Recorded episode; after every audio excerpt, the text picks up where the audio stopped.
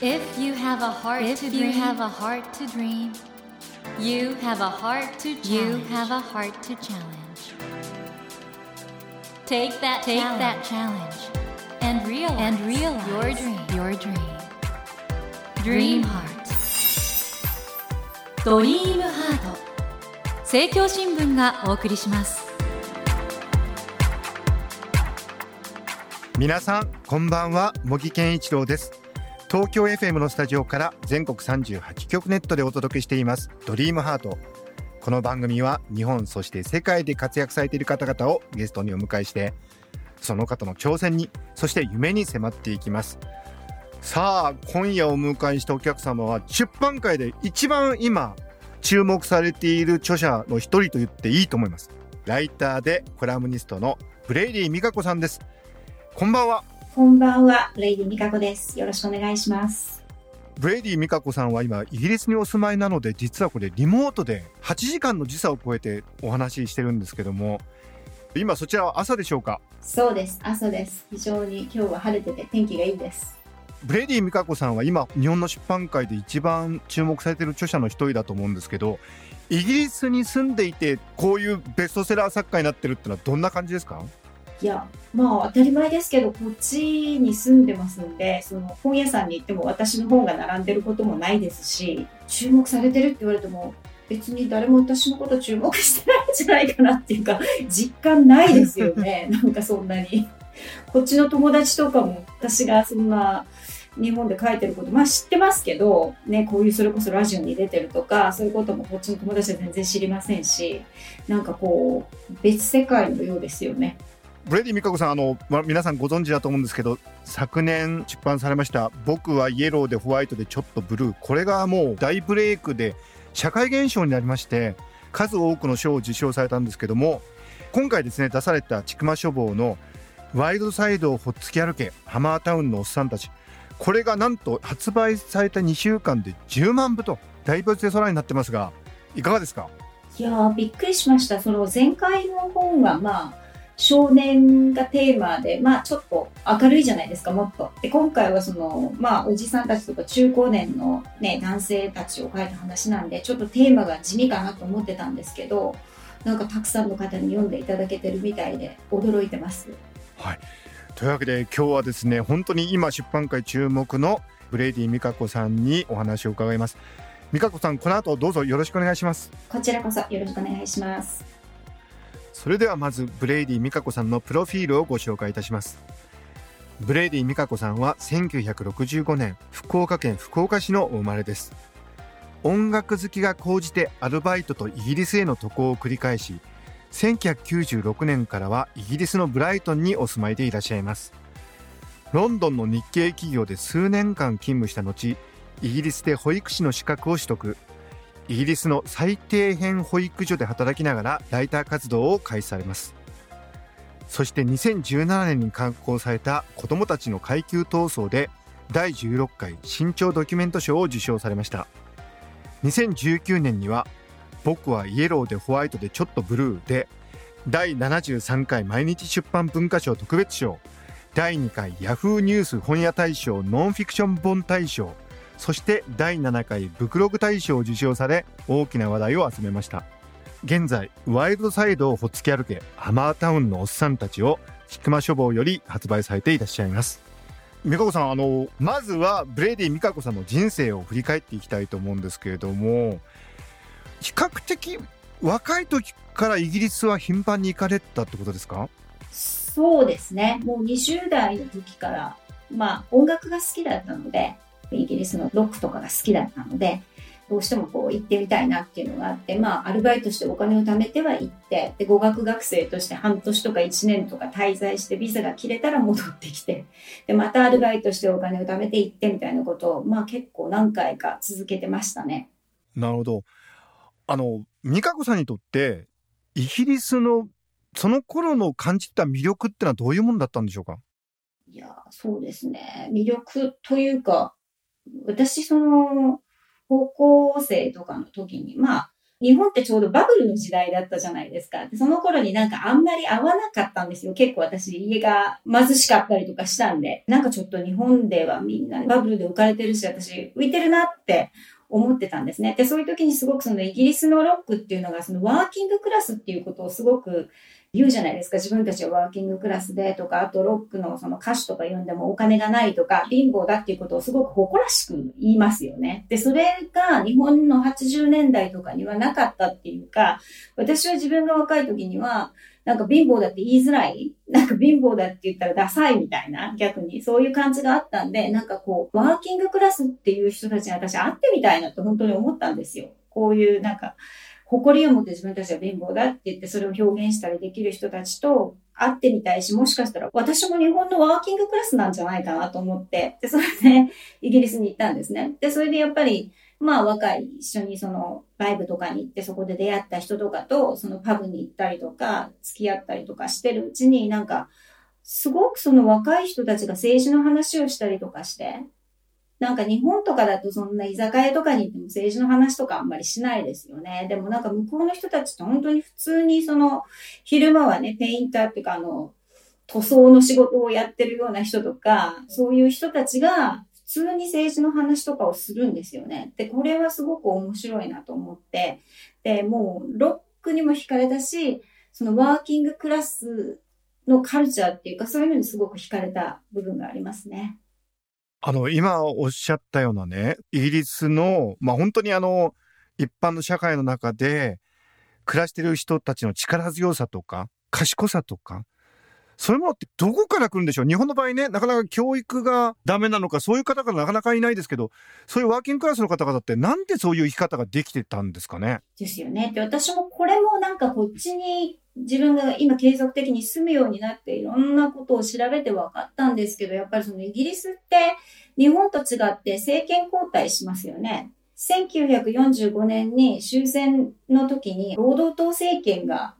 なぜかチャーチルが負けて、アトリーの労働党政権が、アトリー政権が誕生して、で、それで、その時にすごくその、後にその、ゆりかごから墓場までって言われることになるその福祉国家の礎を築いたわけじゃないですか。で、その時にその NHS とか今無料の医療制度とかありますけど、ああいうのをしたわけで、教育なんかもその時に無償化に向けて動き出したし、その時のその、いろいろその福祉を充実させて、その、労働者階級の人たちが生きやすくした、労働者階級の子供たちが教育を受けやすくしたっていう、その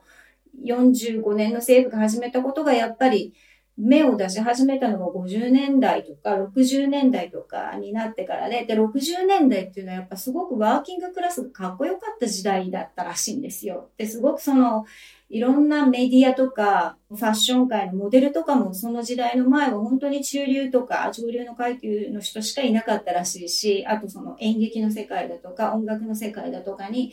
貧しい階級の子供でも教育が受けられるようになったから、どんどん進出していったのが60年代ですごく新しい才能が出てきたらしいんですよね。で、それが結局ブリティッシュ・インベージョンとかああいうものにもつながっていって、で、その時にやっぱり労働者階級がすごくクールだっていうのが、もうなんか一般的に認識になってたみたいで、まあ、逆にそのすごく育ちのいい人が、なんか自分はワーキングクラスだって嘘をついてたぐらいの時代らしいんですよ。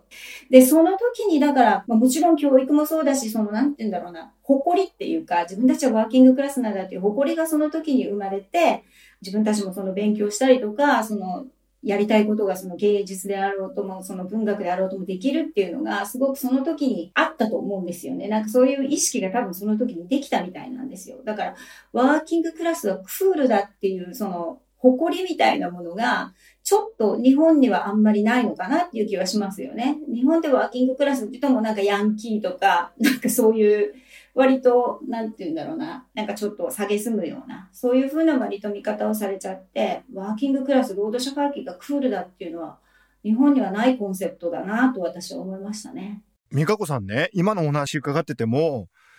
とってもあの観察眼というか、いろいろあの、鋭い人間の見方ができる方だなと思うんですが、それってどのあたりでそうなっていったんですか？どうなんでしょうねっていうか、でも私の場合は本当に書き始めたのがすごく遅いっていうか、本とか出だしたのって、ここ2、3年とかの話なんで、まあ、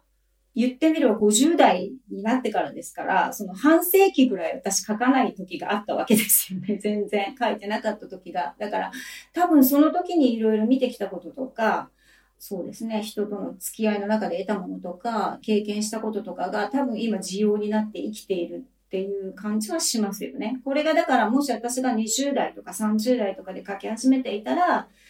多分あんまり人のことを今みたいには見れなかったんだろうなっていう気はします。そしてあの、美香子さんの著書が人気を博し、そしてあの、日本では最近あの、ケンローチ監督の映画が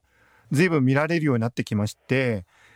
そういう意味においてはやっぱりちょうど美香子さんが書いてることと、ケンローチ監督の世界っていうのが共鳴してですね、やっぱりそういう意味でもやっぱりブレイディ・美香子ブームっていうのがあるのかなと思うんですが。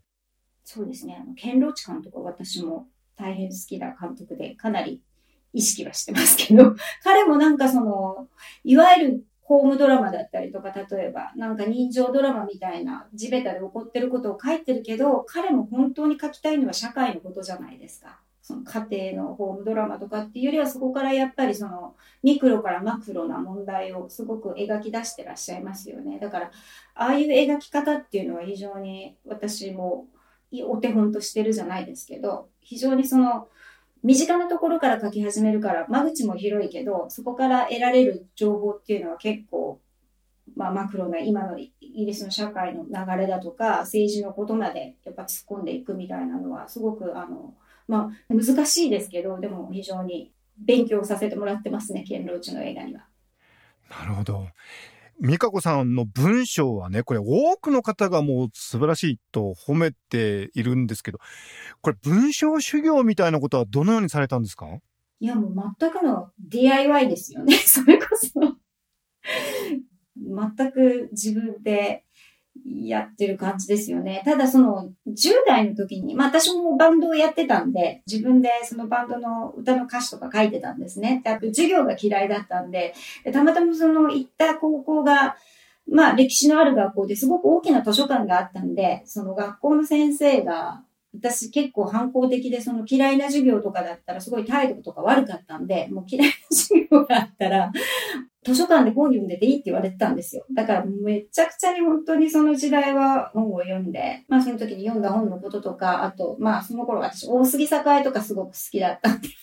こう、興味のないその教科のテストとかあったら、白紙で出しちゃうような子供だったんですね。でも白紙で出しちゃうと時間が余るじゃないですか。だから答案用紙の裏に 適当になんか、まあ論考じゃないですけど、文章とかを書いたりとかしてって、でそれでまあ、国語の先生がそれを読んでくださって、あの先生のおかげで本当に卒業できたようなものなんですけど、でその先生がまあ、お前はなんか大学に行ってたくさん本を読んで文章を書けみたいなことを言ってくれたんですけど、でももう結構本当に不要だったんで、今更勉強する気にもなれず、まあ大学にも行かなかったんで、今になって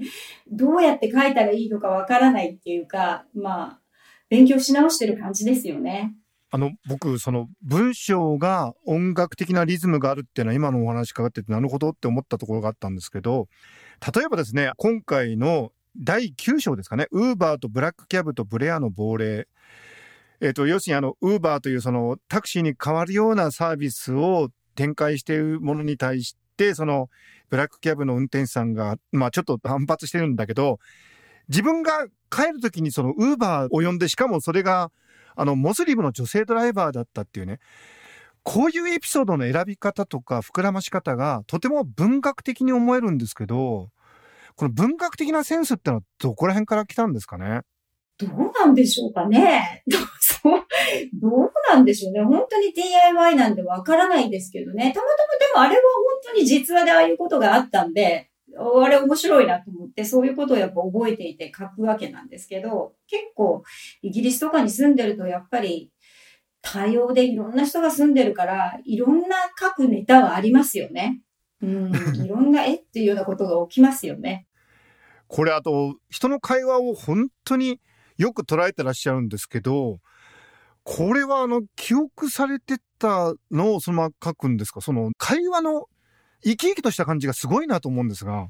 あそれはでも、まあ私の場合はその、誰かにインタビューしてそれを書き起こしてるわけじゃないですから、その友達と、特に今回の本でも、まあ息子のについて書いた僕はイエローでホワイトでちょっとブルーでもそうですけど、別に家の中でいつもカセットテープとか持ってね、なんか録音してるわけでもないし、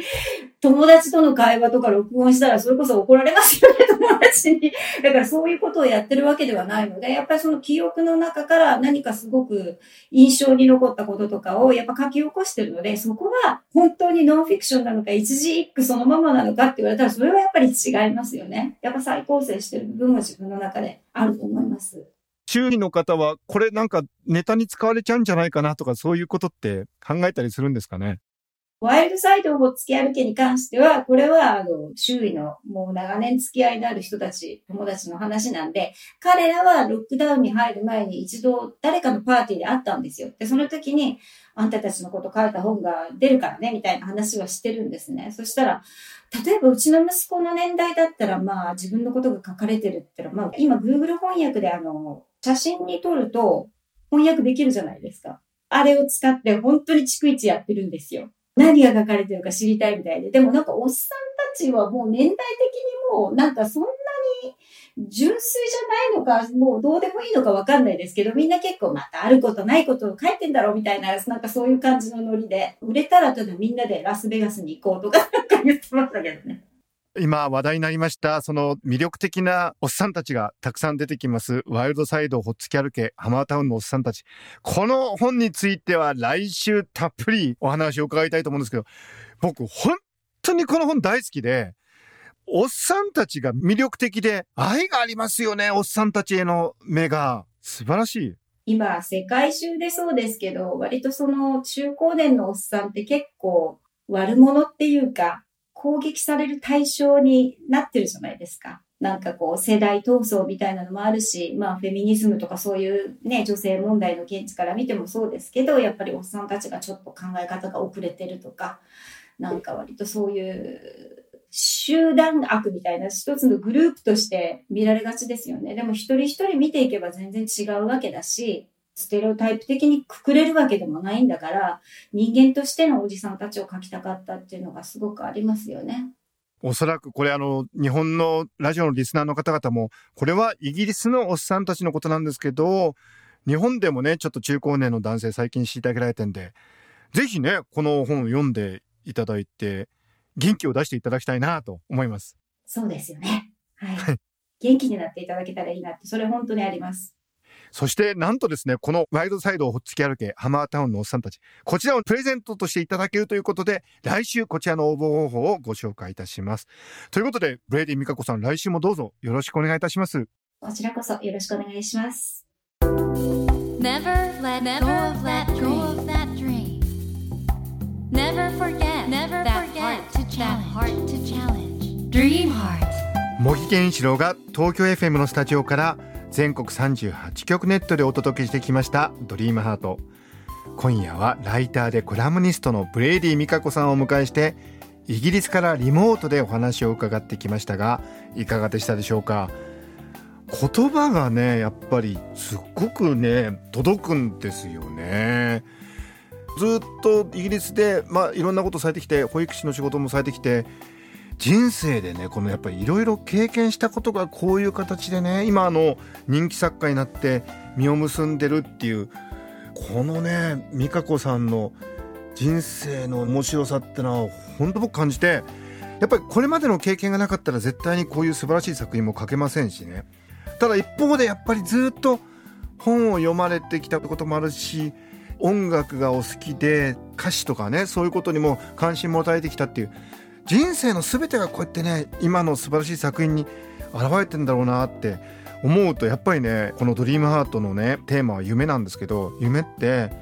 一生かけて少しずつ実現していくものでもあるんだなってことをね改めてあのブレイディ・ミカコさんという素晴らしい作家のお話を伺って確認できたというのが僕にとっては素敵なことだったなと思います。さて番組では毎週3名の方に1000円分の図書カードと番組特製のエコバッグをセットにしてプレゼントしています。私模擬に聞きたいことや相談したいこと番組の感想などメッセージをお書き添えの上ドリームハートのホームページよりご応募ください。お待ちしております。そして現在250を超える配信番組を提供している新音声サービスオーディでドリームハートの番外編番組茂木健一郎のポジティブ脳教室を配信中です。この後10時30分に更新されますよ。聞いてみてくださいね。来週もライターでコラムニストのブレイディみかこさんをお迎えします。どうぞお楽しみに。それではまた土曜の夜10時にお会いしましょう。ドリームハートお相手は茂木健一郎でした。ドリームハート。政教新聞がお送りしました。